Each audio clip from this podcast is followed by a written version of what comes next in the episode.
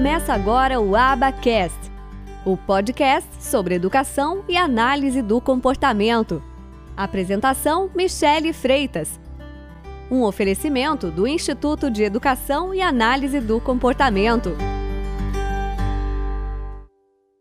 Os operantes verbais são como fossem pedaços da linguagem que são analisados funcionalmente, do ponto de vista funcional. E aí a gente, é, o aprendizado entre os operantes inclui também o trabalho de outras áreas, como imitação, é, a, a, ensinar a criança a brincar e etc. E aí fonoaudiólogas foram estudar sobre comportamento verbal e se tornaram analistas do comportamento e incorporaram seu conhecimento da fonoaudiologia, de desenvolvimento da linguagem, de desenvolvimento orofacial, de uma série de coisas, a comportamento verbal. E aí, com certeza, elas foram uh, engrandecer a sua prática enormemente. Comportamento verbal, né? O que é o comportamento verbal? Então, é uma abordagem para a gente ensinar linguagem, focando na ideia principal de que o significado de uma palavra ele é encontrado na função.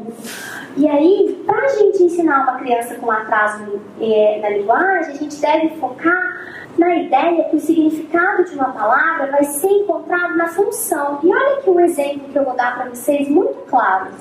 Primeiro, a gente ensina como que essa criança vai aplicar funcionalmente o significado dessa palavra. Por quê?